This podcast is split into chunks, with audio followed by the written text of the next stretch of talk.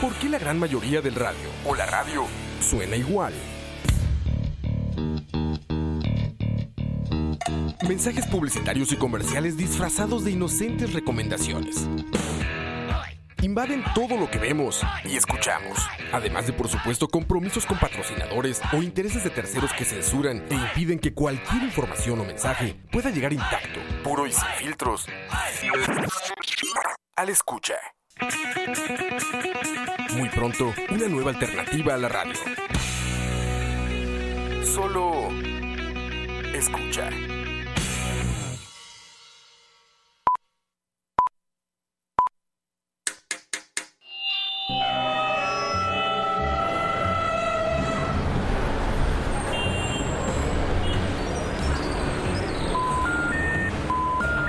Detrás del audio, un viaje a través de la música, efectos, ambientes sonoros, en fin, todo lo relacionado con la producción sonora en el cine y la televisión.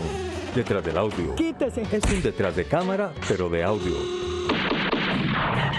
Soundtracks, bandas sonoras, compositores, folies, información inútil pero interesante sobre la producción audiovisual haciendo énfasis en el sonido. Detrás del audio. Empezamos.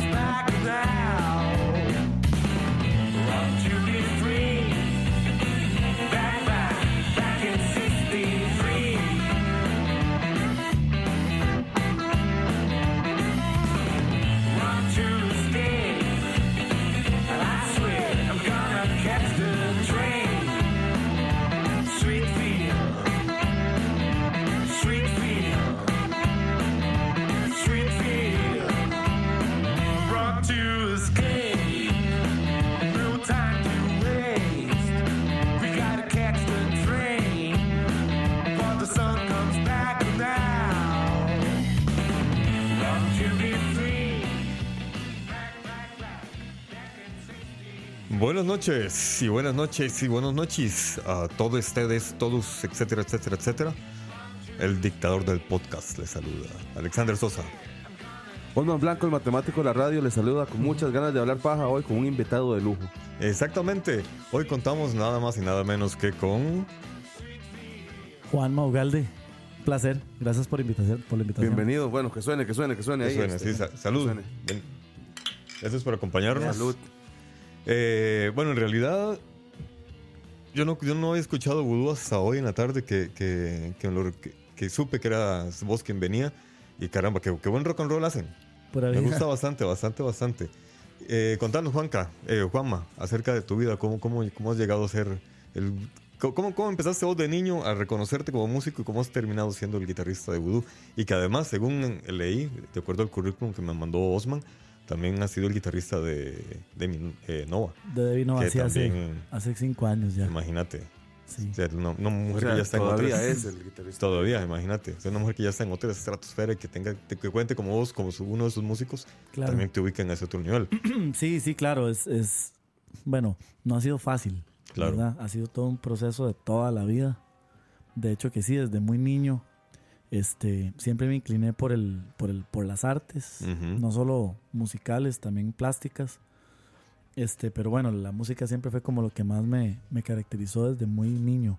Ajá. de mis papás, digamos que tuvieron bastante inteligencia como, como papás primerizos, se la jugaron mucho porque, por ejemplo, nunca me impusieron cosas, siempre me, me dejaron como escoger.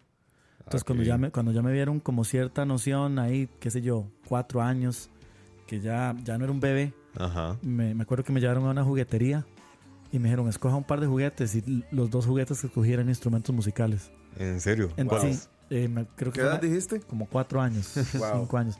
Entonces, un- creo que era una guitarra eléctrica que en el anuario del colegio salgo con esa guitarra, Ajá. haciendo horrible, ¿verdad? Obviamente. este, y me parece que el otro era como un juego, como que era una maleta que se abría y uno armaba instrumentos de viento de diferentes tipos. Ujú. Y eso fue solo el inicio. Tuve baterías, tuve... La batería era, era de los pitufos. Eh, y ahí tuve un montón de... Todos mis juguetes eran instrumentos Ah, y ¿en a mi serio? casa llegaban compa- a amigos, digamos. A, a y- jugar. A jugar. Y yo llegaba y una vez le daba un instrumento a cada uno y armaba esas orquestas como las del Chavo, ¿verdad? Hacía un bullón. Sí, pero yo dirigía, yo decía, usted toca batería, usted toca esto ¿En aquí. serio? Y un, dos, tres, y empezaba a dirigir la orquesta con cinco años. Wow. Entonces era Qué algo bueno. que ya venía. ya- ya Sí, sí, venía sí, ahí. claro. Sí. Y al final de cuentas, ¿cuántos instrumentos aprendiste a tocar? Toqué, toco ahorita tres. O sea, Ajá. bien, bien, toco tres. Piano, que fue con lo que empecé a los seis años. Ujú. Que ya a los seis años mis papás me preguntaron, ¿quiere clases? Porque yo con una organetilla ahí que tenía, que ya sonaba de verdad, Ajá. sacaba canciones de oído de la radio. ¿En serio? de Michael Jackson y tocaba la melodía, de tal cosa y tocaba la melodía. Entonces, a puro oído. Entonces me Ajá. dijeron, ¿quiere clases? Entonces yo empecé con piano y pasé por el órgano también. Teclado, digamos, todo lo que es teclado, de los 6 a los 11. Y, Caramba, eh, bastante entonces, tiempo. No, no soy un tecladista, digamos, como que me contraten como tecladista, pero sí lo toco, digamos. Es una herramienta que ahí Y tengo tengo. entendido que también es un instrumento que ayuda mucho a componer. a muchas cosas. Los cantantes tienen que estudiar piano. Los, ¿En los- y en, en la universidad, cualquier carrera musical, hay que llevar como cinco o seis pianos. Porque es un súper instrumento. Hay que llevarlos eh, cargando. así. Sí, hay que llevar cinco pianos. Sí, sí, entonces. Escucha. No, ese no era, era el de la risa. No. No, tampoco. No me sé los botones. Nunca nos sabemos los botones, ¿no? Este era. Lo, repetimos. Hay que llevar como 5 o 6 pianos. Sí, qué bueno ya cinco o seis pianos. Ahora sí. Sí, entonces, este. ese fue el primer instrumento y después ya como a los 12, que pe- empecé a tener ciertas tendencias rockeras. Ajá. Eh, me incliné por la guitarra, porque obviamente en la banda de rock el que reluce es la guitarra. Yo decía, no, el piano qué aburrido. Entonces me, me- me pasé ya a la guitarra como a los 12 años. ¿Qué, qué vacilón? Porque Pero dijiste tres instrumentos: piano, guitarra ahí. Sí, y después tuve que entrar en la zona del, del bajo, El bajo. porque... ¿Tuviste qué? Sí, tuve que, pero no me arrepiento y me encanta. Ajá. Y ahora de, to- toco bajo en un par de bandas. Este, y fue porque en me di cuenta que en Costa Rica, por cada 25 o 30 guitarristas hay un bajista. Ah, sí. Y hasta- Porque todos quieren relucir en su banda. Todos quieren ser el, el guitarrista, ¿verdad? Todos quieren ser el rockstar. Exactamente. Entonces, eh, sí, el- y el bajo, la gente incluso a veces no sabe ni siquiera que es un bajo. Es correcto. ¿verdad? Yo a veces claro. toco bajo y me dicen, qué bonita esa guitarra tan grandota. Y es un bajo, ¿verdad? Entonces, pero tuve que meterme en ese mundo y al final me enamoré del bajo y, y me di cuenta que no me costaba tocar bajo por un motivo interesante, que es que el, de, las, de las teclas, digamos, de, lo- de los teclados, lo que más estudié al final en la academia que estuve fue órgano. Y en el órgano se toca el bajo con el pie izquierdo. Y con la mano derecha Mm. se toca la melodía y con la izquierda se toca la armonía. Eso es como un... Híjole. como ¿Y un- con las orejas? y con las orejas, sí. Con todo. Y con la mano con el pie derecho se maneja el volumen, que es como la dinámica del Ah, órgano. mira. Entonces, cuando yo agarré el bajo, no me costó porque ya tocaba guitarra y porque ya entendía la lógica del bajo, que lo había tocado 5 o 6 años con el pie izquierdo. Mm. Entonces, Por ahí entré fácil. Y ahí me fui entrenando. Pero esos son los tres instrumentos. Un, un paréntesis ahí para saludar a Manolo Carazo, que fue eh, invitado hace unos par de, de episodios acá. Nos está reportando Ah, sintonía. Sí, sí, saludos a Manolo. Eh, a ver, una consulta que yo tengo desde hace bastante, bastante tiempo, espérate, para quitar este anuncio comercial en YouTube. ¿Ustedes están en Spotify de casualidad? sí. Para, sí, mejor lo busco por ahí para tener música de ustedes de fondo y no andar peleando. De hecho, eso es uno de los temas que traía yo. Eh, eh, recientemente, Voodoo lanzó producto nuevo, material nuevo en, en- en Spotify, ¿cierto? Sí, siempre hemos estado en Spotify desde el principio. De hecho que eso es, digamos, para las bandas que no, no lo saben, es súper fácil estar en, en todas las plataformas porque uno lo que hace es contactar un agregador de contenido Ajá. digital y se paga una anualidad y no es nada caro. Y ellos se encargan, cuando uno tiene un lanzamiento, uno lo sube y, y todo está en, todas las redes. A cachete, cachete, sí. Sí. Entonces ya vamos, ya vamos a poner este, el material reciente que se puso en, en, eh, que se subió al El disco nuevo disco nuevo. se llama Gloria. Gloria. Ok, vamos, que necesito ingresar acá al Facebook. Un enredo. mientras tanto, eh, eh, yo te pregunto, eh, ¿qué sucedió primero? ¿Voodoo te llevó a, a Devinova o Devinova te llevó a Voodoo? No, eh, Devinoa me llevó a Voodoo. Ok, O sea, cuéntanos. Voodoo nació eh, porque Guido, que es el cantante guitarrista de Voodoo, es el bajista de Devinoa. Guido es multiinstrumentista, toca, toca varias cosas.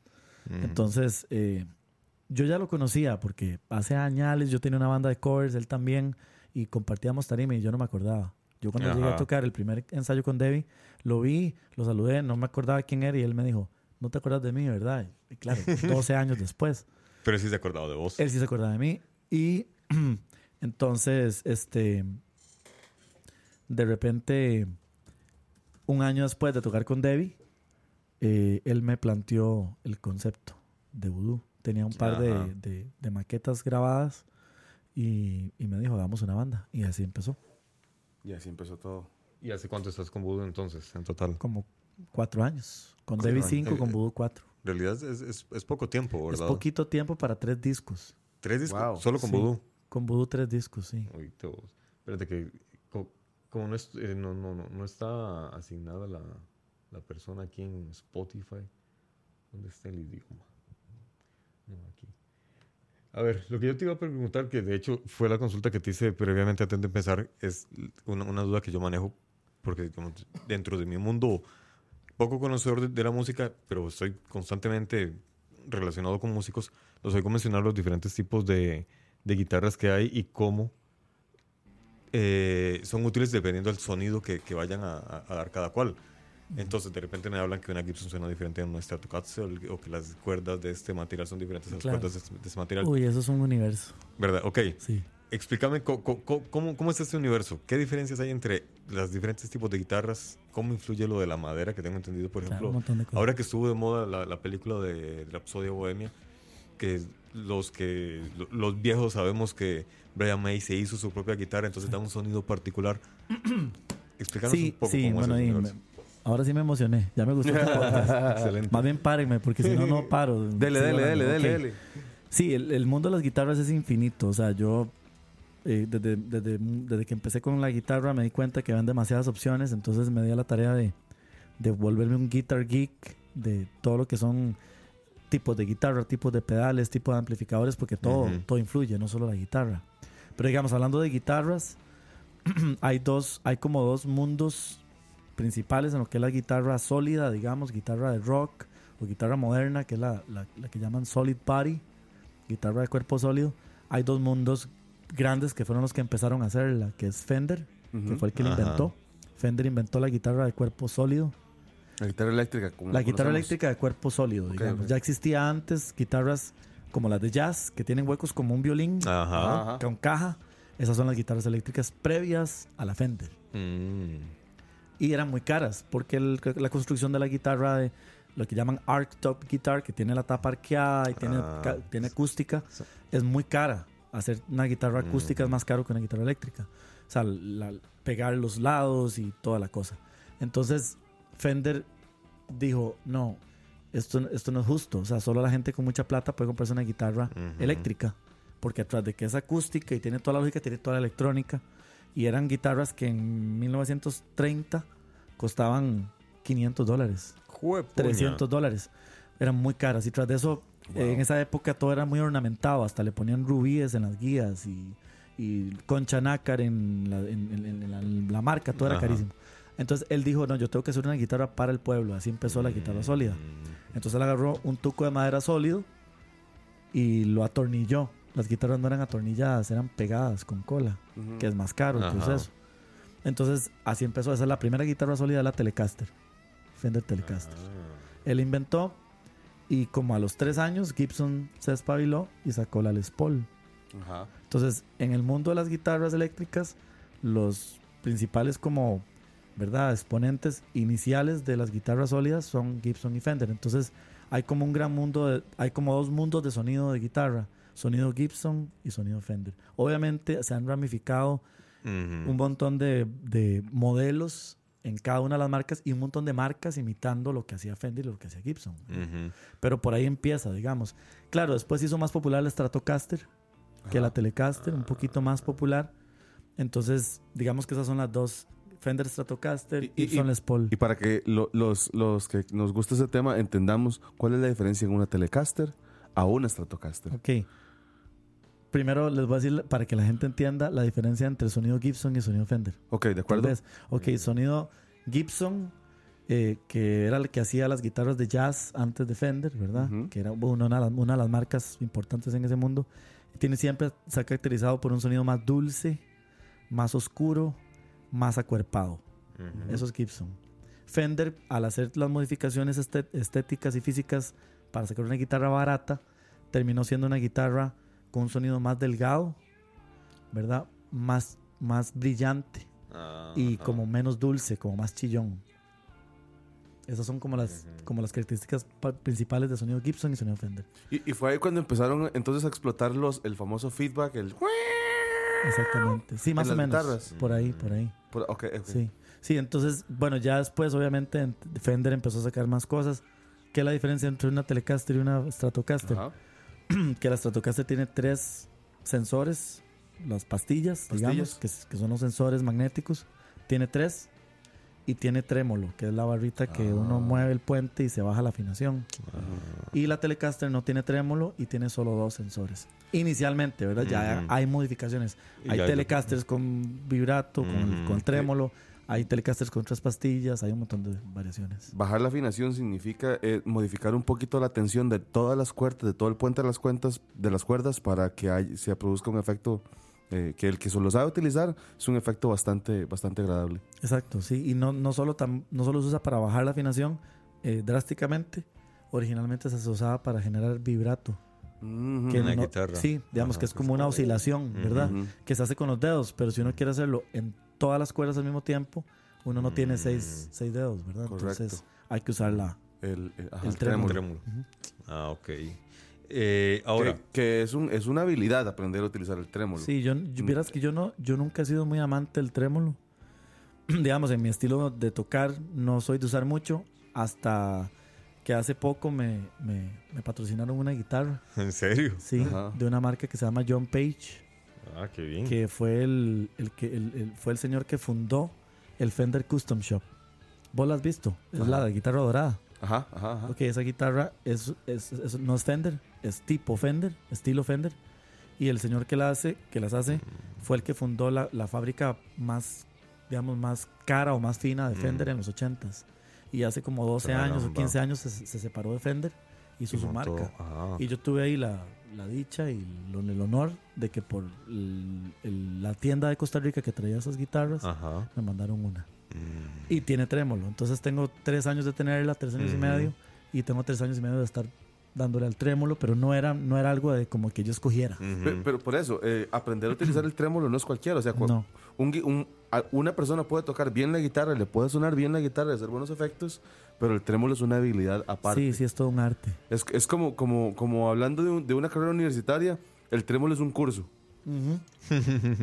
Prácticamente, sí. Y es que creo que también estuvo como mucho de moda en los 80, ¿verdad? En los 80 En- sí. En el rock ya más actual como que se dejó un poco de lado el, el uso Sí, del en, trémolo. en los 80 se, se dio mucho porque era muy pirotécnica. Claro. Técnica guitarrística. Y Entonces, en el glam rock era... Sí. el- todos los guitarristas siempre estaban dando el trémolo. Exactamente, sí. Se que hizo era- como moda. Sí, era una moda. Hasta, un- yo creo que por eso se dejó de lado porque como que la gente ya se... se- se- ¿Cómo se llama?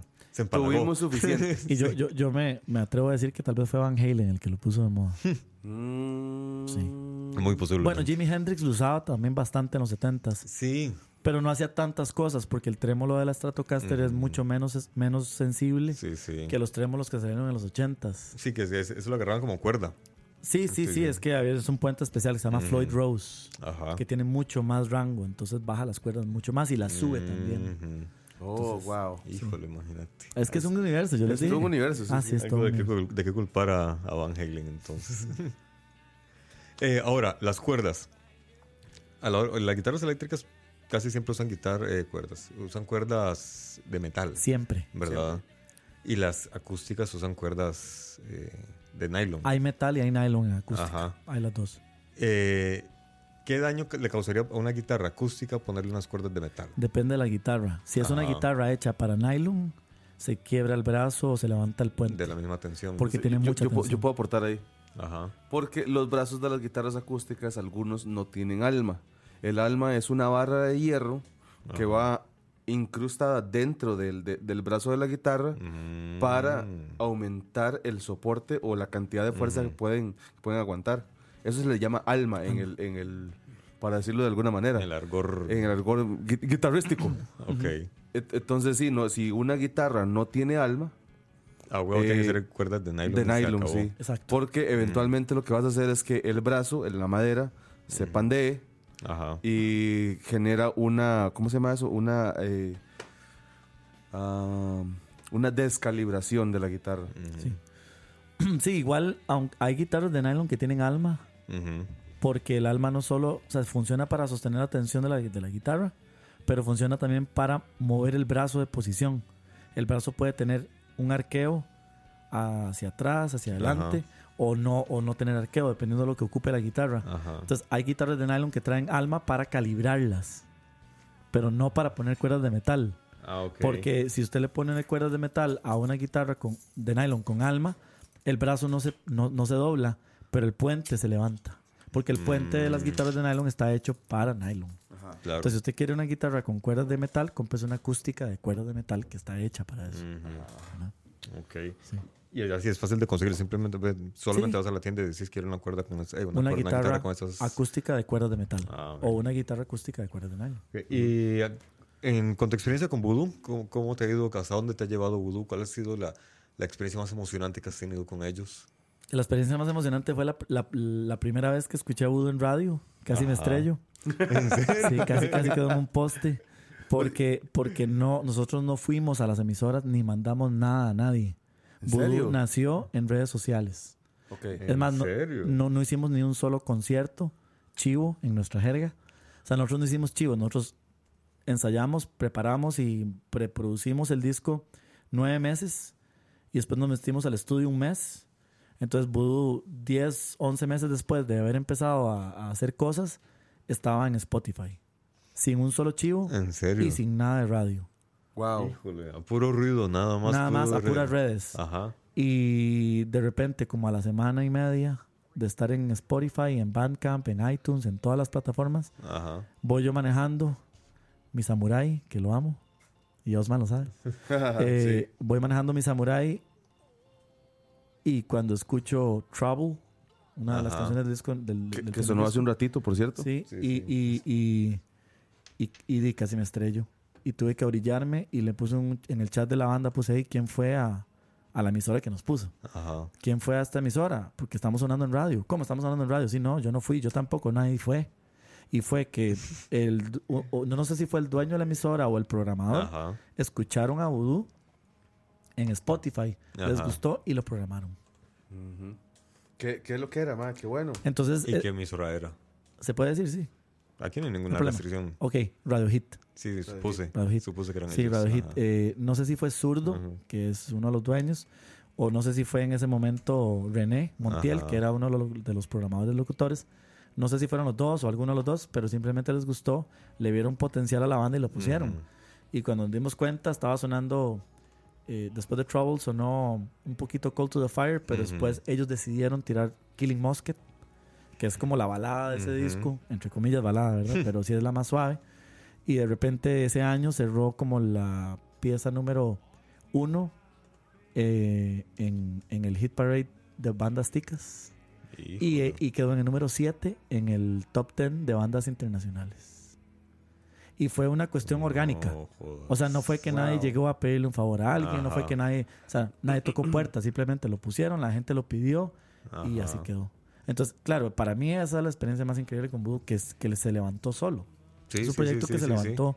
Sí, sin mercadeo, sin disquera, que comenzara a hacer ruido. No, somos nada. independientes, nosotros no estamos con ninguna casa. Increíble. Sí. Yo- Entonces, ¿y es en- muy chido. ¿En qué estudio graban?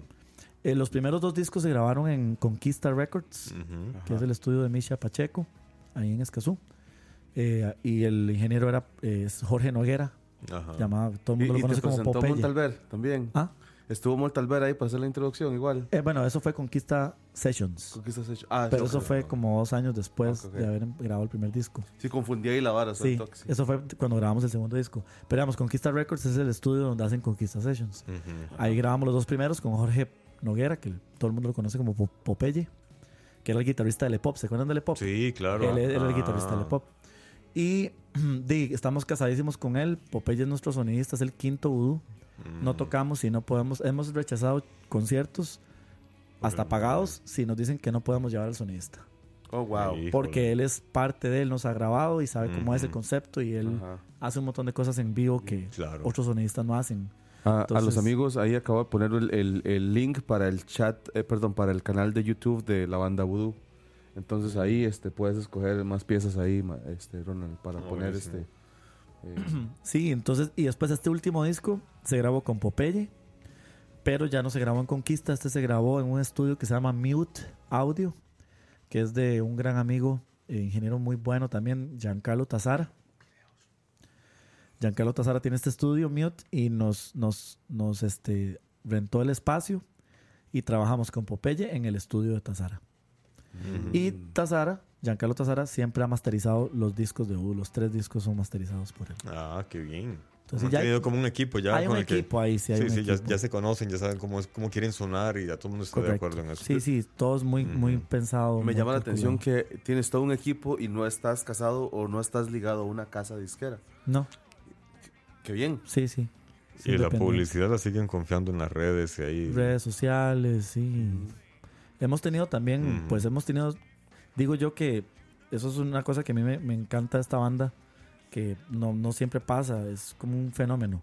Ajá. Que de repente se abran puertas, porque así como de repente la emisora nos puso porque le gustó, a, las, a la semana que estábamos en Radio Hit, nos puso un correo a la cervecería Ah, vaya. para pedirnos una canción, esa que está sonando, Call to the Fire. Ajá. Esa canción nos la pidieron menos de un mes después de estar en redes para un anuncio, para, para un anuncio de redes sociales de la bebida Bliss. Mm, Ajá. Mm. Sí. Y, y nos pagaron. Entonces de repente la banda también es autosuficiente económicamente. Ah, qué bueno. Nos salen conciertos, nos pagan, nos piden canciones. Ya vamos como por el quinto contrato o cuarto con la cervecería por usar canciones aquí y fuera del país. Ah, en serio. Ti- Es ¿Tienes que es una música muy fresca la que hacen ustedes. Es, Sí. de, de hecho, es como ambigua, porque es como fresca, pero tiene un aire oscuro por Es- ahí por debajo, es ¿verdad? retro actual. Ajá, Sí, retroactual. sí, es, es como, como que tiene una influencia sí, sí, retro, sí. pero es fresca. Exactamente. Ti- ¿Tienes alguna fecha fu- próxima, futura, ya establecida? ¿Algún, algún, chivo? No, ya casi. Ya Estamos planeando el disco de presentación, el chivo de presentación del disco nuevo Ok. Y estamos en eso. Entonces, en cualquier momento ahí, obviamente en redes lo, anunciamos. Sí, sí, sí, claro, y aquí les, les haremos Sí. bulla. Bueno, los- por ahí parece que están terminando de confirmar Transitarte. Eso sería lo más próximo. Ajá. Transitarte. Que es como a mediados de, De, de marzo. Entonces creo que ya estamos casi confirmados con eso. Qué En cualquier bueno. momento lo anunciamos ahí. También. Nos, nos pasas el dato y aunque no estés de ese día en el, en el programa, hace- le hacemos bulla. Yeah. Y ahora, Yeah. además de Spotify, ¿dónde más se puede conseguir la música de ustedes? Está en YouTube, está en Ajá. Spotify, está en Bandcamp, está Mm. en iTunes, está en Mm. Deezer puña. y ya no me sé otras redes, pero creo que están casi todas las redes que tengan Wow. plataforma de música. Ujú, Sí. Perfecto. Así que no hay Eh, excusa. En físico no se puede conseguir. Claro. En las disqueras normales. En- bueno, ahorita no tenemos en, en- en- en existencia, Ajá. pero los dos primeros discos se sacaron dos, dos tirajes de discos físicos. No todo el mundo pide, pero hay gente que le gusta. Sí, sí, sí. De hecho, que hoy le mandé un correo al, chava- al chavalo que nos hace los discos. Ya le mandamos Ajá. los artes del disco nuevo. Entonces, en cualquier momento van a haber copias físicas. Ah, y excelente. de todos, vamos a sacar de los tres para hacer un convito ahí que la Ah. gente pueda comprar los tres discos. Ah, Qué bueno. me, me interesa. me interesa. Y camisetas también. Ah, vaya. Sí, camisetas bueno. ya habíamos sacado. Vamos a sacar una nueva versión de la que teníamos y una con el con la con la A ¿cómo ver, se llama? po- con el arte del disco nuevo. Podríamos hacer un día un intercambio de camisetas, así al estilo futbolístico. Sí, Nosotros una de media calle. súper. De la cervecería, sí. Ah, sí, Sí, me sí. interesa. A. Entonces, ma, sí. Sí. A lo futbolístico, sí. Salud. Hacemos intercambio Cierto. de camisetas. La cervecería. Salud. Ah, vos también estás en la cervecería. Sí, soy del Sí, mismo. somos- Ah, no del- mismo clan. sí. Chiva. De la servirrería, que Yo- ya... yo- pronto, yo- pronto. Noticias nuevas, pronto. Sí, pronto volveremos a, a, a traer cervezas aquí al, al- al grupo de escucha, a todo el grupo de escucha. Por ahora hemos estado en pausa. Perfil pero- bajo. Sí, pero sí, muy bajo, pero pronto volveremos. Esta vez es personal. Sí, sí. La, la fecha potencial de regreso, la fecha potencial de regreso, marzo 30. Sí, cierto. Y bueno, vamos a Más ver qué tal información más adelante. Y lo- Eh, bueno, otro- ¿tenés alguna canción de, de- de las que están ahí en el canal de YouTube que, que, que, que querás que escuchemos? Como para darle un chance a la gente que escuche tu, tu material. Sí, claro. Eh, ¿Por qué no escuchamos In Reverse, que es el single del disco nuevo? Y está allí en, en YouTube. En YouTube está Sí, todo. sí. Ok. Entonces la vamos a poner un ratito para que, para que la gente escuche el nuevo material. In reverse. In Reverse. Ahí está. De primera. Era la Boom, otra. boom, boom, boom. Pero... Cuidado, man. Ahí está, ahí está. Cuidado, suelta algo de reggaetón ahí porque. El, el- el- el Parkinson me jodió, güey. Esa Parkinson. O sea, pero bajarle volumen así elegantemente. Ok, entonces vamos a escuchar en Rivers de Voodoo. Aquí la tengo. Disfrutemos entonces un poco del rock nacional.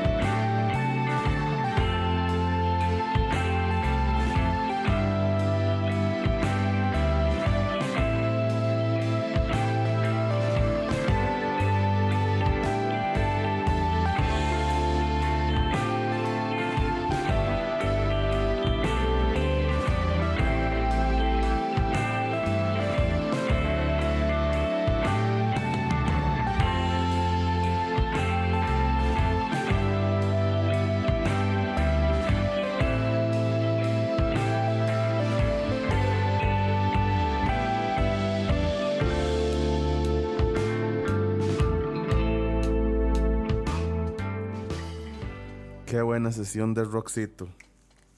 Después de este gran viaje que nos hemos dado con Voodoo, estamos de vuelta con Juanma, quien precisamente nos estaba contando algunas experiencias que te- pa- pa- parecen como de un, de un cuento de hadas, ¿no? Como, de- Sí, sí, sí. como de la Cenicienta, Pa- pa- para introducir el tema. eh, eh, como de Mariela del Barrio. ajá, Una cosa así. para, No, para no, introducir perdón, el tema. perdón, no te, no te sigo insultando en realidad. Grandes experiencias. Juan Manuel, en, en tus primeros años de, de empezar a travesear instrumentos y aprender, aprender a ser instrumentista, porque hoy día lo eres, eh, ¿tenías el sueño de tocar con alguna de las estrellas? De las estrellas del, del medio costarricense. Sí, claro. yo en el cole iba a los Rock Fest. Ajá. Ajá. Fui al primer Rock Fest que existió. Sí, estoy viejo. Un toquecillo. Pero Ninguno de, de los que estamos acá somos precisamente quinceañeros, te lo La aseguro. vejez es un estado mental. Sí, sí, sí, es cierto, es cierto, es cierto. Pero sí, di, yo iba a, a los Rock Fest a ver a Inconsciente Colectivo, a ver a, a Gandhi, a ver a. a- ¿Qué Tango más? India. Eh, Tango India, Tango India. sí. Sweet Doble. Me gustaba mucho un grupo que se llama. Se llamaba, ya no existe, este. ah, era de Ricardo Nieto. eh, ay, se me fue el nombre. Chalo Ujú. y ah, Henry Darias. Ahorita me acuerdo el nombre, se me fue, pero ese me encantaba Ajá. y de repente he tenido la dicha. Evolución, esos primeros discos Evolución también en esa también, época al andaba principio, tocando. sí. Ajá. Sí, entonces fui muy fan de toda la música nacional y de repente cuando ya entré en el medio, en la primera banda, digamos, con la que entré ya en el medio de, ma- de matar chivos, digamos, de estar tocando constantemente, es una banda de un amigo, Andrés Bustamante, eh, Mustang 65, banda de covers. Y de repente cuando llego al ensayo veo a Calilo, Carlos Pardo, baterista, Ujú. eh, baterista de Café con Leche. Digo, perdón, bajista de Café con Leche. Ajá. Y Javier Chávez, baji- eh, baterista de Café con Leche. Y yo me quedé así como, Híjole. híjole, ahora sí. Me puse súper nervioso, obviamente. Ajá. Porque dan más nervios dos músicos buenos que 100 de personas. trayectoria, públicas, ¿verdad? reconocidos. Sí, yo, sí, hijo, sí. aquí me equivoco, ¿verdad? Y me van a hacer sacado, ¿verdad? Entonces di, tuve esa dicha de, de compartir con ellos en esa banda un tiempo y después ya en el medio me tocó tocar con Marta Fonseca. Saludos Wow. a Marta. Híjole. Este, eh, y me tocó también tocar un par de conciertos con, con Pato Barraza, que por cierto, ayer tuve un concierto con una cantante nacional que se llama Mía Paz, muy buena, por cierto, para que la escuchen. Y compartí tarima con Pato y Pato, somos compas. Entonces Ajá. como, es como muy real bueno. que yo fuera a ver a todos estos ar- artistas, a Marta, a Pato. Con Máximo tuve una reunión un día de estos, el baterista de El Gandhi. baterista. Entonces todos son super compas y yo digo, pero ¿cómo son compas y colegas y tocamos juntos y yo era fan de ellos? ¿Verdad? Es como Wow. raro. Una historia de hadas, como decía. Sí, es no, como y, raro. y todavía falta la historia, la la de... Ah, bueno, un día en la sabana, en estos Ajá. este, conciertos que, que se hicieron en la administración que estaba Obregón de, de el ministro, este, estaba yo con un grupo de gente y todo el asunto ahí y ah, fui a ver a Rubén Blades Ujú. y Debbie Nova fue telonera. Ajá. Y yo pues conocía música de ella, pero un par de canciones así, sabía que era tica y que era súper, súper buena y que tenía una trayectoria afuera. Ujú. Pero no me había sentado ni siquiera a, a ver con detalle lo que hacía, ni a ver un concierto. Y tuve, la vi en vivo y yo dije, wow, qué show, Ujú. qué buenos músicos, qué rajado ser guitarrista de una cantante como Nova. y después a los años me tocó ¿Y cómo terminaste tocando con ella? Sí, eso fue porque el baterista de ella, el baterista hasta la actualidad de ella, que se llama Juan Carlos Pardo, que es baterista de 424 Ah, y percusionista en, en, en Fofo Godi. Él, yo lo conocía porque habíamos tocado un par de veces con Mustang. Ujú. Él había sido reemplazo de Javier un tiempo y me llamó y me dijo, mira, es que Fede Miranda, Federico Miranda, guitarrista de. Gandhi, era el guitarrista de Debbie, antes que yo. Entonces dice, Fede no puede ir a tocar a Cartagena un concierto de Año Nuevo en, en, Colombia. Ajá. Entonces, ¿quieres ir a tocar para reemplazarlo? Y yo, di, pues obvio. De hecho, que estaba, en ese tiempo estaba trabajando. Cartagena. Sí, O sea, digamos, Cartagena. Vendido. Todo pago, ¿verdad? Todo pago. Vámonos. Todo pago. Déjame ma- pensarlo. los- ¿Dónde firmo? Sí, los es que me- honorarios. me, me pica el huevo Exacto. izquierdo. Sí, sí, sí. Los honorarios fi- en la bolsa porque todo Sí, estaba claro. pago, ¿verdad? Entonces yo dije, di, obvio. Me dice, pero usted no está trabajando en un call center. En ese tiempo yo estaba en un call center. Ajá.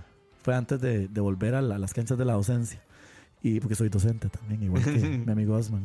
El matemático de la radio. de matemáticos. Yo soy el profe, profesor de música. Eh, y Somos colegas, pues. Sí. estaba en un call center y me hace, par- me hace pardo. Pero, ma, usted no tiene que pedir permiso en el call center. Y yo, ma, yo voy a pedir permiso y si no me dan, renuncio. ¿Usted cree que yo me voy a quedar en un call center y dejar la oportunidad de tocar, aunque sea una vez con Debbie Noah? Ajá. O sea, En Cartagena. en Cartagena. Sí, sí, sí, Con claro. todo pago. Ya dije eso, ¿verdad? Sí. Entonces, entonces este, di- dicho y hecho, fui al call center, eh, puse, pedí el, pedí el permiso, me dijeron que sí, al día siguiente, ¿En me dijeron que sí, y al día siguiente me dijo mi jefe, me dijo el manager del, del, del piso que no puedo decir. No me. Entonces yo me fui para mi casa. Digité la carta de renuncia, le puse la carta de renuncia y al día siguiente de eso llegué al ensayo con Debbie, la conocí, mucho gusto y me dice, Juanma, mucho gusto, un placer, gra- gracias por ayudarnos en, a suplir a Fede. Claro. Me hace, ¿cómo te fue con el permiso del Brett? Y yo, súper. Y me dice, sí. Le digo, sí, renuncié. Y dice, no, ¿cómo renunció? Y hasta la fecha, Debbie se siente culpable porque yo renuncié.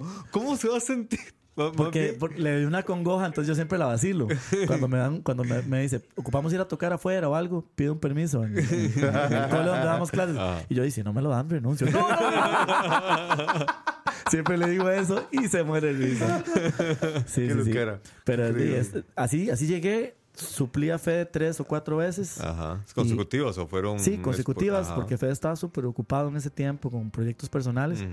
Y di, Debbie me propuso en el cuarto concierto que si me quería quedar, que Fede estaba muy ocupado. De sí. Y que el mismo Fede le había dicho, no, dígale a Juanma que siga. Porque Fede me conocía porque me vio tocando Mm. con Marta Fonseca. Y de hecho que eso Ah, fue una bueno. historia vacilona. Qué Porque, currículum, mae. Sí, sí, sí. porque Fede Miranda, me acuerdo que Fede Miranda estaba congojadísimo que no podía tocar ese concierto. Ajá. Y entonces Debbie le dijo, ¿usted conoce a algún guitarrista? Y le hace, sí, yo conozco a uno. Este que toca, toca, tocaba con Marta Fonseca, muy bueno, el súper buena nota, súper formal. Solo que no sé Pero no me llama. acuerdo el nombre. Fez me conocía, pero no se acordaba de mi nombre porque me había visto tres o cuatro veces. Yo te consigo el nombre del MAE. El MAE tocaba con Marta, va a llamar a Marta. Y por el otro lado, Pardo me estaba llamando a mí. Ajá, Ah, mira Entonces vos. le hace, le hace, le hace Debbie a, a, a- a Fede. Fede, ya no, ya no busca el MAE porque ya conseguí otro. y el mismo. Y Fede llegó al, ensayo, al segundo ensayo. Ajá. Y hace Fede. Era él. Qué loco, ¿verdad? Qué bueno. Sí, sí, sí. Qué lo que era, mae. Qué, qué increíble eso de, de, de, de que estás un día en la sabana viendo un concierto y dices, mae, yo quiero estar ahí arriba.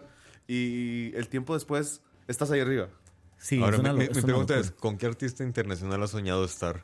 Ya, ya, ya que has ido cumpliendo A, literalmente. a ver si se te cumple, ¿no? Puede ser que sí. Siempre he pensado que sería un chuzo ser guitarrista de Red Hot Chili Peppers. Hijo de la grandísima puta. Sí, sí, Sí. Porque, digamos, Frusciante, el funk, el rock, Sí. juntos. Yo soy muy funkero y muy rockero. Y siempre, es más, soy muy Fender. Sí. Tengo un sonido muy estilo Fender, funk, rock. Ajá. Y yo, cuando, cuando supe que, que Frusciante renunció la última vez, Ujú. yo dije, ¿será que aplico? Pero ya era demasiado, ¿verdad? Obviamente era muy sueño. Pero sí, eso es uno de mis sueños. Mira Aunque vos. sea el reemplazo. Sí, sí, claro. Aunque sea que Sí, un día sí. que. Sea invitado, una o- pieza. Sí, sí, un día que pasen por Sí, aquí. sí. ¿Quién se atreve a tocar este? Vos ahí Exacto. voy, Una voy pieza, una pieza. una pieza, sea, sí. Me encantaría. Y ponerlo en el currículum. Toqué una vez con tal banda. Sí, sí. Y, y- y obviamente ya mucho más arriba, ¿verdad? Porque son ídolos, es un ídolo de Hot Chili Peppers, Ujú. Stevie Wonder, que es Ah. uno de mis cantantes, compositores, tecladistas favoritos. Sí, sí. Y wow, ser parte de una banda de funk así de ese nivel. Pero todavía soul. Stevie Wonder todavía toca. Sí, claro. ¿En serio? Todavía. Híjole. Sí. Está bien, bien, bien Sí, roco, claro. pero, pero ese mae tiene el mismo talento de siempre. cuando yo estaba. No, el talento no, no, no lo pierden, pero de- No. cuando yo estaba niño él ya estaba grande. Sí, claro. Y ahí, no sé cuántos años tendrá ya ahora, Debe andar 70, como 80. por 65, 70 años, sí. ¿En serio? Ah, yo pensé que más grande. 65, sí. Yo Todavía digo pensaría que que podría tener más. De, de hecho, Más. Sí. Eh, hace pocos años atrás murió el guitarrista de la famosa canción de la película esta de Por unos dólares más. Bom, bom, bom, bom, bom, El, el- bom. el- el western de Clint Eastwood de los 70s. Ah, sí. El guitarrista original de la canción murió hace unos años atrás, a los, Ajá. a los 93 años. Wow. Y todavía daba conciertos. Qué raro. Como que se vuelve. De hecho, hay un. No recuerdo cuál director de cine una vez le preguntaron que. que en qué momento se, se pensaba retirar. Y él dice: Los artistas no nos retiramos, nos morimos. Exacto. Bueno, B.B. King fue así. ¿Verdad? Que Casi, es una de mis sí. influencias también muy cercanas. Scott Wayland. En realidad, sí, sí, los, los grandes artistas siguen y siguen produciendo, produciendo, produciendo hasta que un día ya mueren. Se acabó, pero siguieron produciendo toda su vida. Ah, sí. Como que no, no, no hay una edad de, de- de jubilación No. de, No, no, no. los para pensionarse, como que hay un gusanillo ahí que los alborote y no los deja estar quietos, Y, ¿verdad? y digamos, podemos decir una larga lista, como Scott Wayland, este, eh, bueno, pero es que ellos murieron jóvenes relativamente por otros efectos. otros pero eh, Pero es lo igual, mismo, o sea, no, que- sí, no sí, se sí. retiraron, se murieron. Sí, Freddie Mercury, Se suicidaron. Bowie, sí, sí, Bowie. etcétera. Bueno, Bowie, Bowie sí Bowie, siguió, sí. continuó en Sí, todas sí. sus Exacto. trayectorias, a la vejez. y Pero él no se retiró, murió. Murió, O exactamente. sea, cu- cumple- cumplen, cumplen el, el- la, la El requisito. Exacto, sí. Ya la, la letra menuda, ¿no? Exacto. Las circunstancias son irrelevantes. El punto es que no se retiraron, murieron. Murieron en el proceso. Murieron en el cumplimiento de su deber, como diría En este, el cumplimiento de su beber. también. Sí, sí, sí. Sí, yo creo que uno no puede parar esto, no, no, es algo que... No, no. De hecho, nos contaba eh, Manuel Carazo, que nos visitó la, la- unos martes anteriores. Manolo. Manolo, exactamente, El también colega de Manolo. ustedes, que él cuando estaba definiéndose su- su carrera, su, su- su rumbo ya para, de- para su vida, él sentía ese gusano por la música. Y por un lado le decían que no era rentable, pero él no, no, no lo podía resistir. Y así como que le pasa a muchos artistas. De hecho, un caso particular en el cine es este carajo de Quentin Tarantino, Ajá. quien nunca fue a la universidad. Y es un carajo que todo el mundo lo admira. Pero él hizo, él, su universidad fue su trabajo. Él trabajaba en un videoclub y entonces él pasaba consumiendo películas, consumiendo, pero hacía algo muy, muy adecuado que no todo el mundo hace. Y es analizar las películas. Él se sentaba, las destruía, veía su estructura de guion, de tiempo, tacatata, ¿eh? Y además, él conversaba mucho con los, porque él, él trabajaba en el videoclub de los adinerados de, de- de California. Entonces él conversaba con muchos cineastas y fue aprendiendo. Y realmente es como una vocación que te impulsa y te impulsa. y- o sea, el, el arte en general te impulsa y te impulsa y te va llevando hacia ese rumbo y de repente ya no Sí. tenés, ya, ya no te deja alternativa, ¿verdad? Vos trabajabas en un call center, tenías un salario estable, sabías que mes a mes ibas a recibir el salario, te iban a descontar lo del seguro y renunciaste por un concierto, nada más que un concierto que todavía le pesa en la conciencia a David, Pobre Dave. pero que más bien te abrió las puertas a todo el universo en el que te estás involucrado Sí, actualmente. digamos, yo en ese tiempo, eh, digamos, mucha gente no entendió esa decisión. Claro que no. ¿verdad? O sea, yo siento tus papás te, te Bueno, pego, no, cabrón. no, eh, no, digamos, eh, en, en ese momento mis papás ya, ya entendían. Ah, bueno. Porque yo, yo les, de- les dije a ellos que no iba a hacer más arquitectura. Yo estudié arquitectura un año. Ah, Wow. Porque también tengo ahí destrezas plásticas. Ya súper herrumbradas, obviamente. Pero yo me decidí por arquitectura porque era una carrera de arte acep- Mm, socialmente aceptada. cierto. Mm. Uno siempre le pasa eso al principio Sí, un poco. sí, sí, sí. Entonces cuando dije, no, al carajo todo, ¿verdad? Y voy por la música, ahí sí sufrieron un poco. Yo tenía como 17, 18 años. Ajá. Este, 18 creo No, que mi ya. hijo va a ser alcohólico, Sí, va a trabajar en los bares de noche, Sí. va a ser como prostituto. Vi- Vieras que no tanto, no tanto la parte de las drogas y eso, porque yo en eso siempre he sido bastante centrado. Ajá. Sí, a- o sea, a pesar de que estoy en un ambiente pesado, no soy una persona así como que de excesos. Yo tengo amigos muy centrados, siempre. Conste que dijo que no es de excesos. de sí. excesos. Sí, Excesos. exacto, sí. Sí, Ok. no confundamos. Eh, pero sí, entonces, entonces- pero les preocupaba la estabilidad. Ajá, Lo que decías vos claro. ahora, la estabilidad económica, que es un mercado difícil, que es muy difícil. Sí, Este, poco apoyado aquí en Costa Rica. Exacto, sí. Poco rentable aquí en Costa Rica. sí, es complicado. Entonces yo les dije a ellos, no, lo que yo, lo que yo voy a hacer es, voy a, diversificar en varias áreas que yo vea que me gusten, porque esto es lo que me gusta hacer y voy a tratar de ser el mejor. Eh, de estudiar mucho y, y- y estu- o sea, y hasta la fecha, ¿verdad? O sea, es como muy- mucha disciplina, mucho trabajo, Claro. este y mucho análisis hacia lo tarantino. Ujú. O sea, yo estudié desde muy niño música y todo, pero por más teoría que uno tenga, si uno no es analítico del mercado, si uno no se fija que por dónde va la tendencia, si uno no piensa cosas, y uno no es in- innovador, pues Ujú. di no, ¿verdad? Este, y ser un todo un paquete como, como, Ujú. como profesional.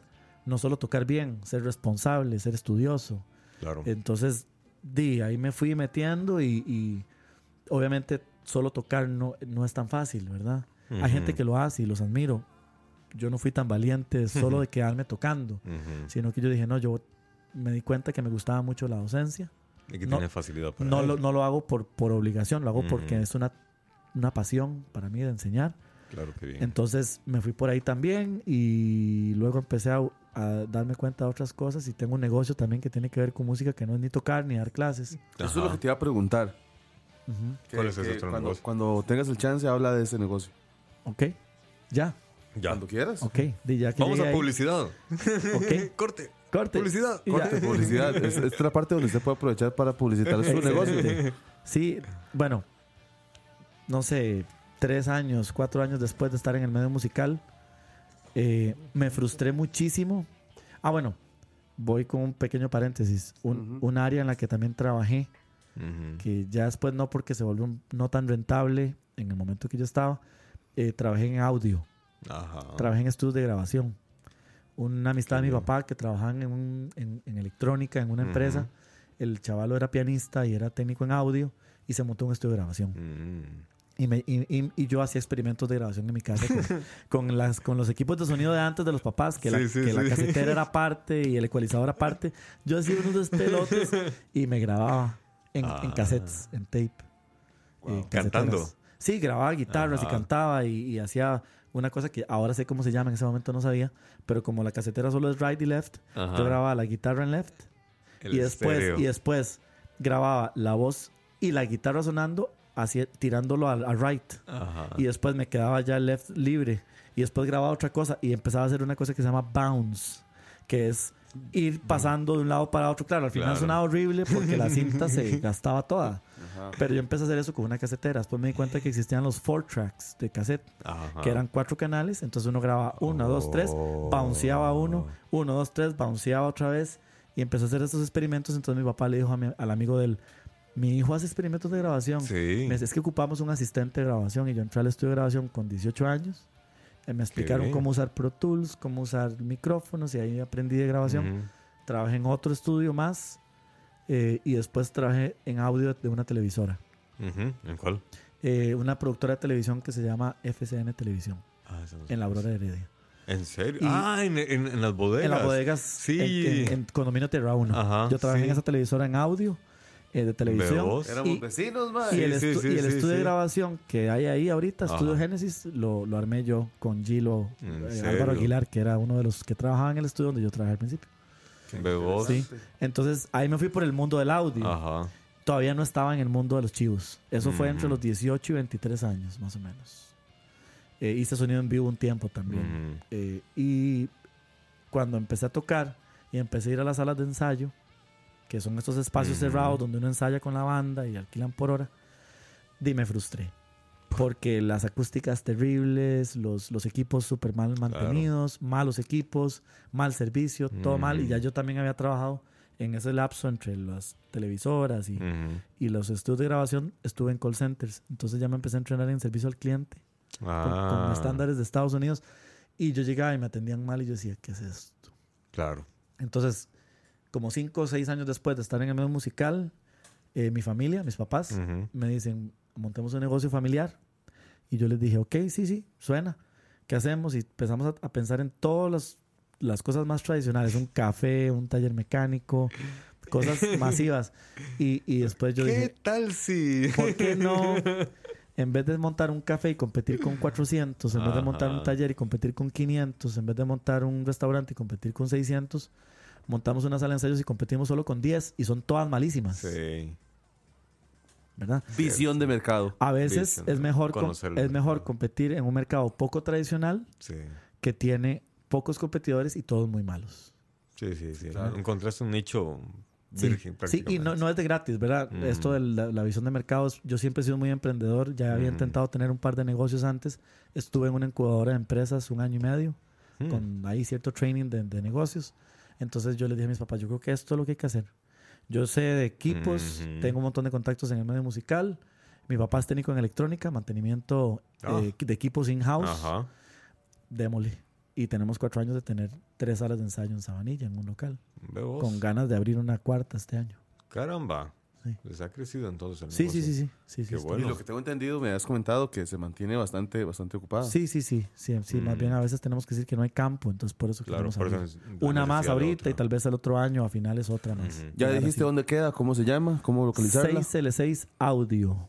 6L6 audio. Sí, 6L6 Y- y- audio. Y no han planeado extenderse hacia un- Sí. más hacia zonas, Sí, sí, sí, claro. O sea, por ahora estamos pensando en expandirnos ahí mismo porque hay campo para dos salas más. Ah, ok. Entonces, tener, llegar a cinco salas ahí en algún momento. Vamos a ver. Yo lo estoy publicando en este preciso momento Sí. en el chat de, de Escucha Live. Está en Sabanilla, eh, eh, contigo al Banco Nacional de Sabanilla, a la parte de los cajeros.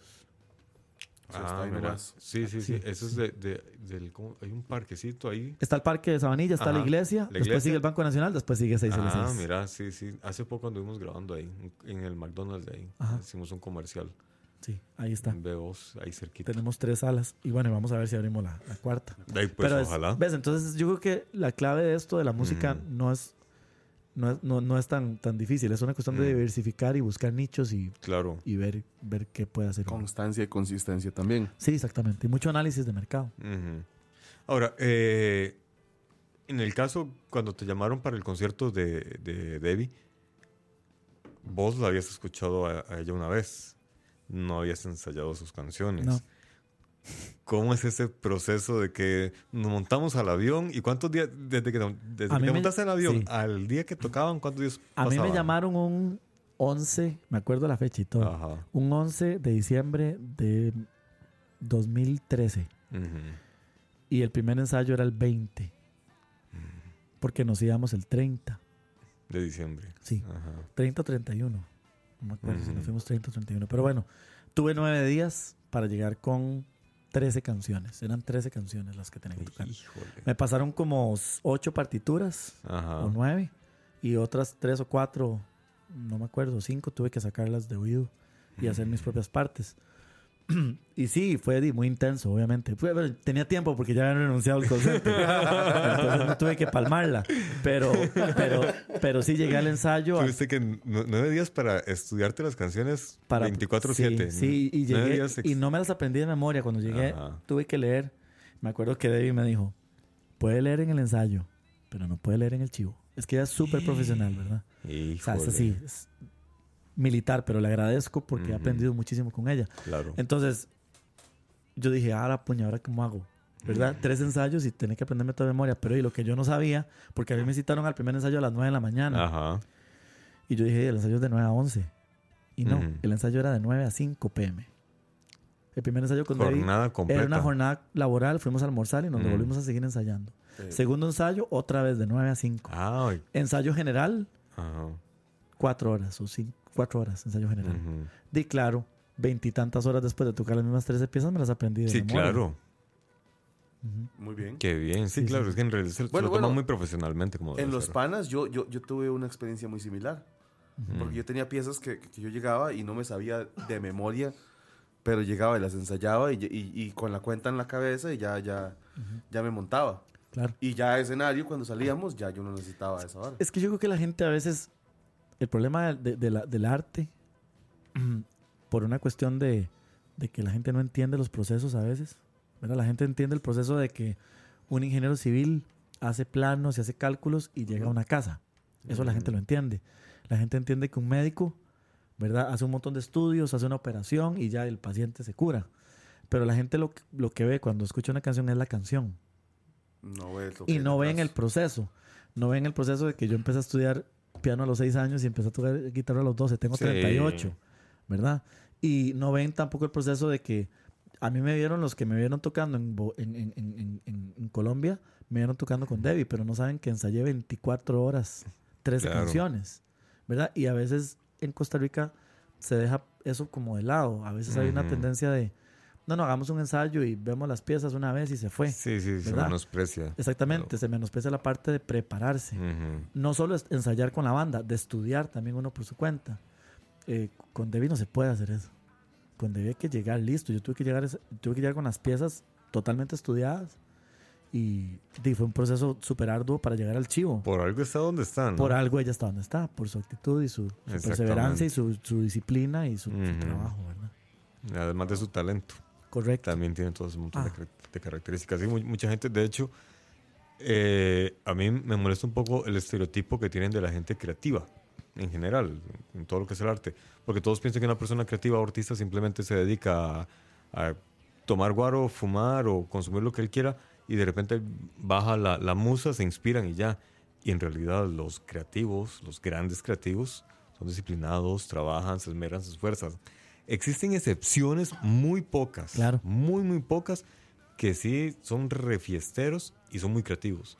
Pero na- nacen una vez cada no sé cuántos millones. Y, y- y caen en el, en, el, en el estereotipo de genio, pues. sí, exactamente. El, el, el famoso, la persona que tiene una condición donde su cerebro es exactamente. superdotado en algún campo en particular. Correcto. Pero en realidad se- ser creativo, ser artista y, y tener éxito, que te vaya bien y vivir por lo menos tranquilo, sí requiere disciplina, esfuerzo, puntualidad, mucha puntualidad y eso es algo que realmente Consistencia. co- no, fa- fallamos mucho como culturalmente, ¿verdad? En América Sí, sí. Latina, sobre todo en Centroamérica, y consistencia y sentarse a analizar.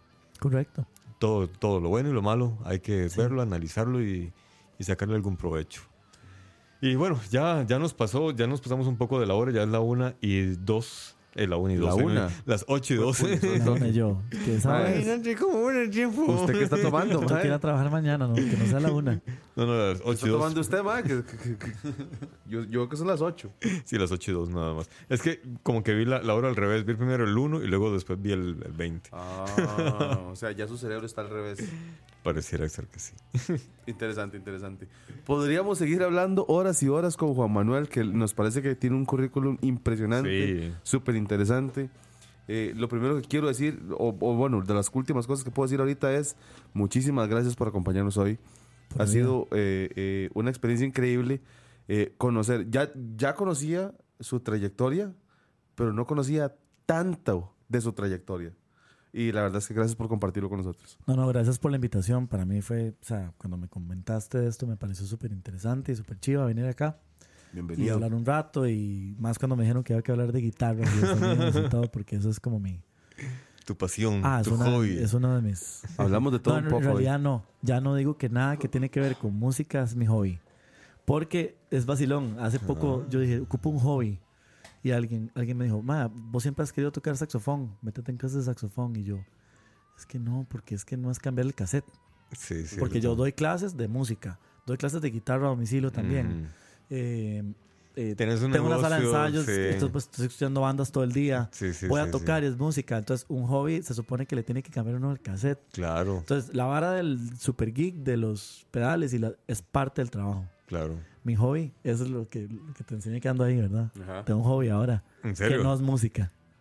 Estoy patinando en patines. ¡Oh! ¿En serio? ¡Qué Sí, bueno! pero súper fiebre. Desde septiembre estoy ahí con los tradicionales. Ahora me compré los de en línea. Ajá, excelente. Sí, hobby ejercicio, porque no tenía nada que fuera así como Ciertísimo. Muy bueno, te felicito. Es, es una experiencia muy rica eso de andar en patines. Yo Ah, también sí. estoy con ganas de comprarme unos. Sí, Porque yo, cuando yo patinaba cuando era niño. yo también. A ver, sí, y, y queda como esas. De hecho, yo he patinado en patines y en, y en patineta.